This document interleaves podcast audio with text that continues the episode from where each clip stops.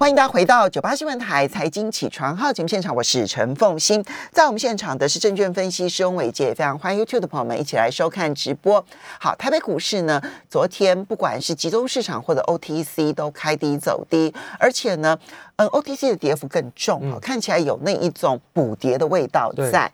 那嗯，集中市场跟 OTC 昨天呢都一根长黑棒呢跌破了月线，所以呢现在市场压力非常的大。今天清晨的时候呢，美股又是下跌的，那么可能对于亚洲股市来讲，在带来压力。那现在呢？各国的央行的态度，因为这个礼拜就是超级央行周。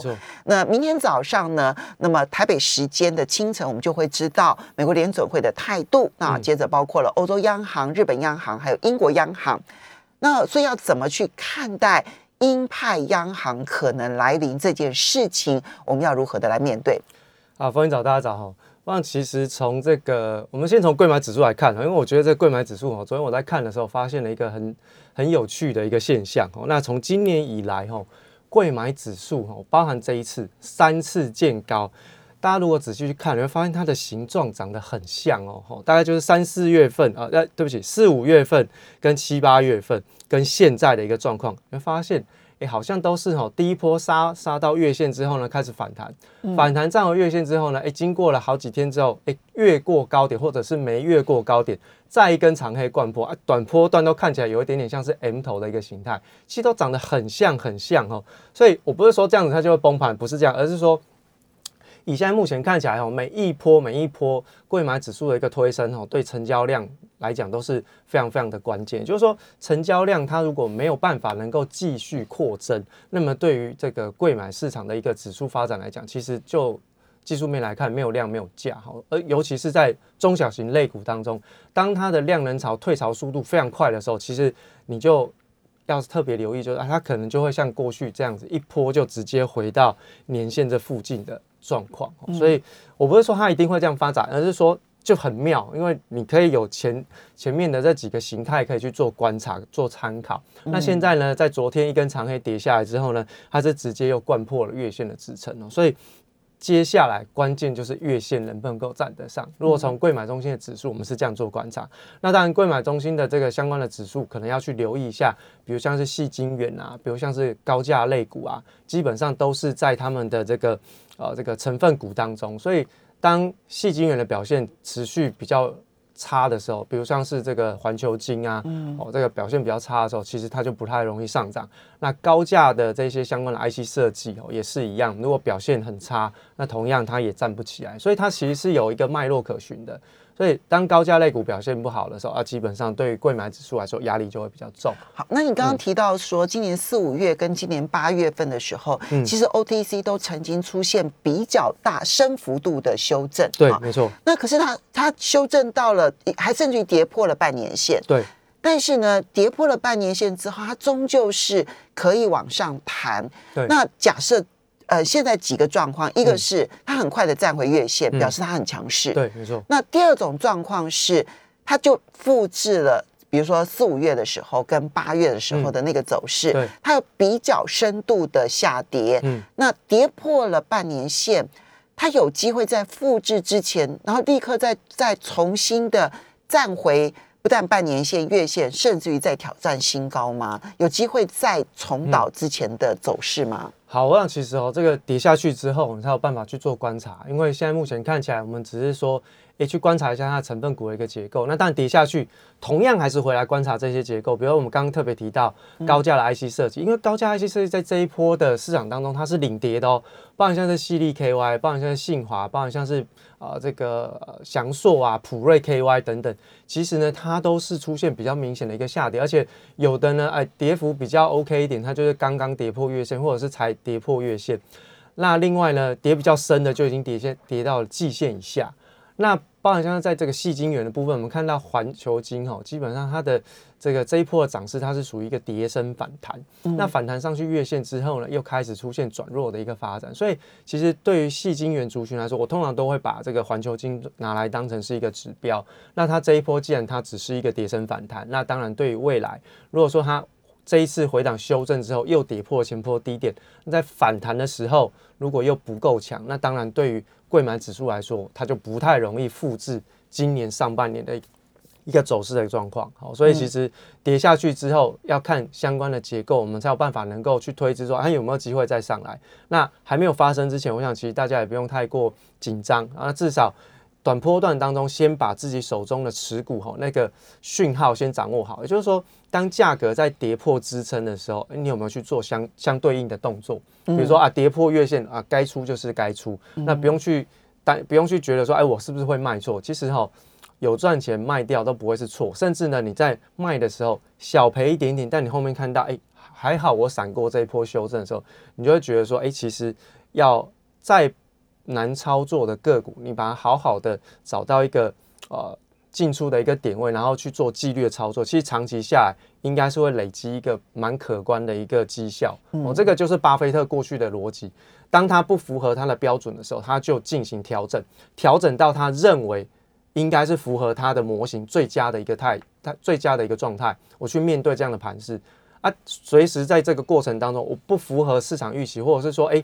出乎我的预料之外的时候，我就随时做调整。其实我们在操作的时候也是这样的一个态度。好，所以呢，今天当然也并不是说它就会复制。现在我们还要观察它的成交量。对，没错。那这个成交量，如果以 OTC 来讲，要多少的量，它才有机会可能是处于一个相对高档的整理，而并不是就直接的做比较大幅度的修正。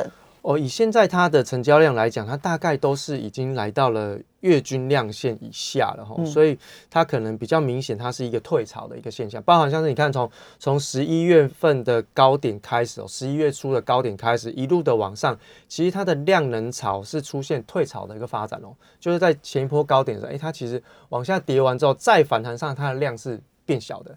好，所以其实我们可以初步判断，它应该是一个量能退潮的现象。哦，所以它有可能在量能退潮的时候，它空间修正的机会就会比较高。嗯，那么包含配合像是我们刚刚提到这两个族群里面，其实筹码松动的现象也都蛮明显。那呃，技术面的修正很简单哦，就是说。呃，我们之前常常讲过，修正有分两个，一个是技术，呃，一个是空间修正，一个是时间修正。那时间修正呢，它背后的含义是，呃，就是筹码没有松动。嗯，那空间修正就是筹码松动之后，它空间修正的机会就会比较大。那至于筹码要怎么去做观察，可能你可以去留意一下。外资的动态，或者是投信的动态。那如果是以中小型类股的话，当然是以投信的动态或是比较关键。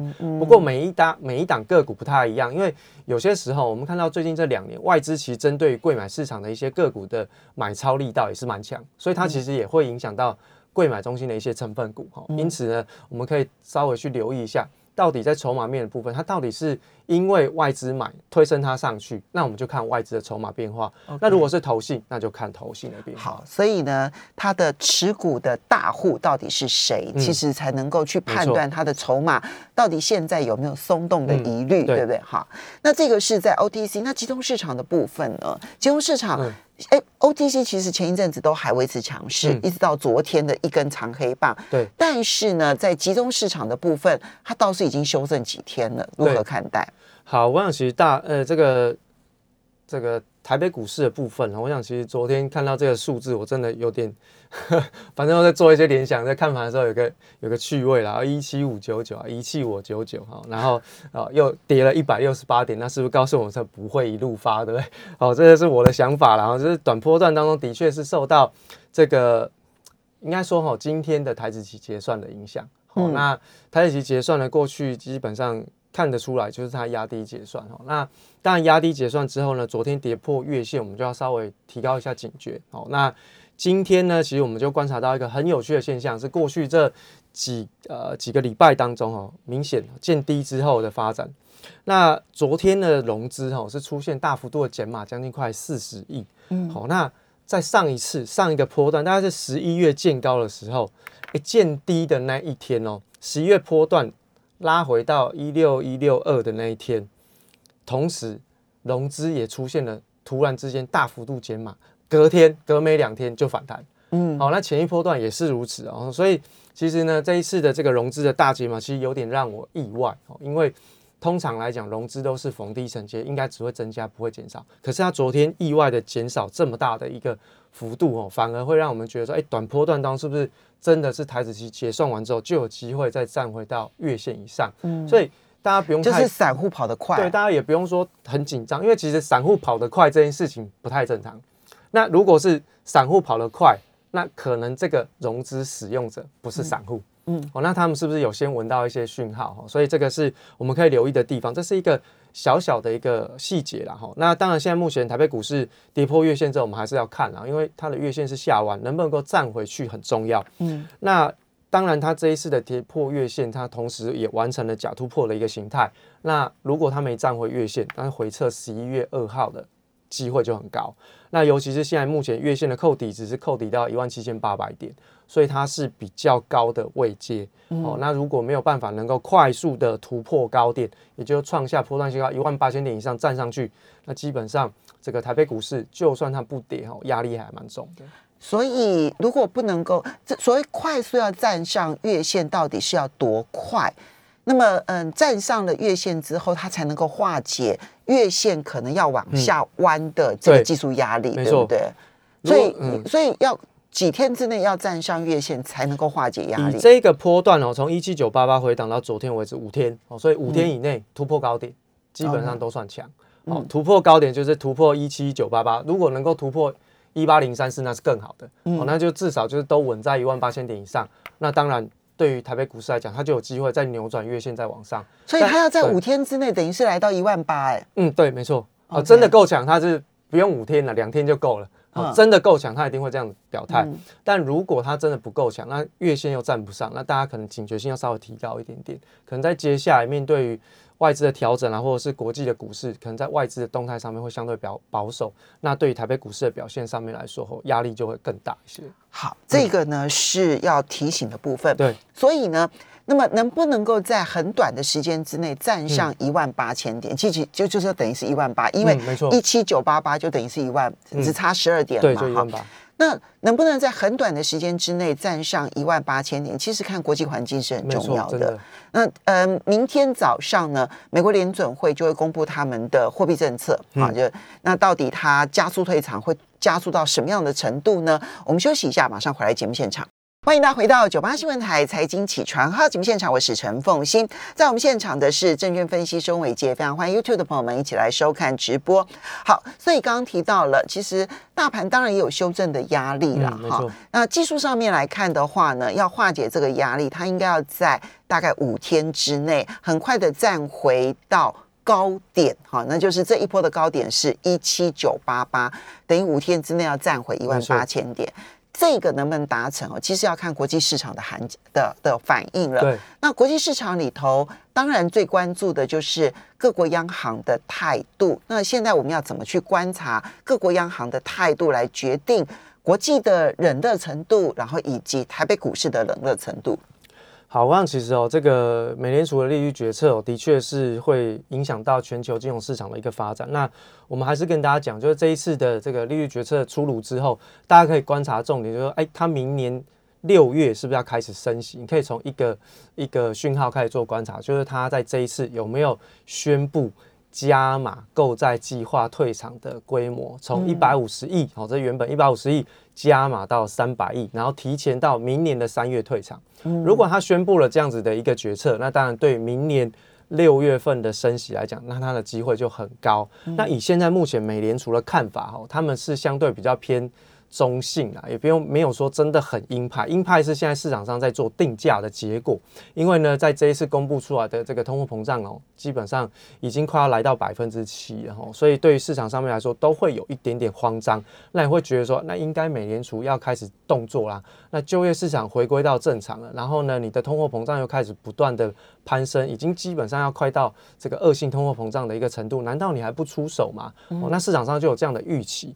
不过我想，其实就现在目前看起来。美联储的一个态度应该是两个重点，然后第一个就是说，他认为从通货膨胀的结构当中有几个细项，包含像是能源，包含像食品的价格，然后住房的成本，哦，跟这个呃二手车的价格，主要是二手车的价格跟能源的成本的价格，基本上他们认为这两个推升通货膨胀最大的一个力道。是不可持续的，好，不可持续的，也就是说。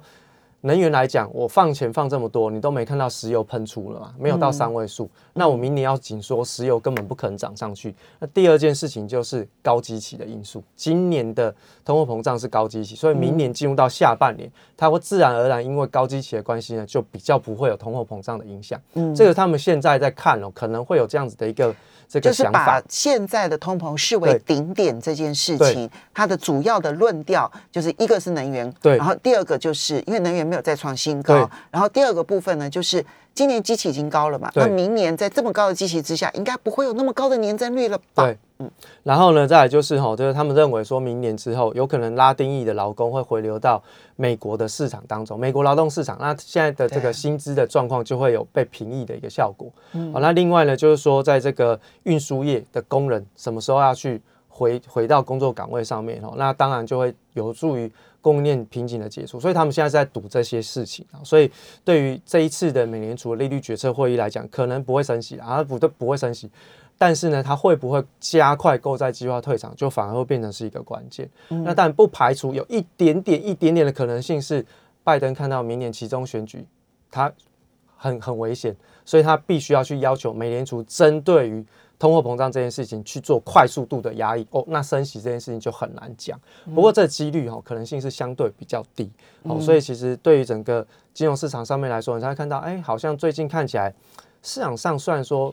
波动的程度是比较激烈，可是却没有明显的出现它往下连续重挫的一个可能性。那尤其是道琼，它相对于科技类股还是比较强一点点。对，好，所以回过头来去观察台北股市，大概也会是出现呃震荡幅度加剧的一个行情，所以风险会比较高。嗯，那回过头来，我们还是跟大家讲一下，就是一些盘面当中热门股的一些观察。哈，那。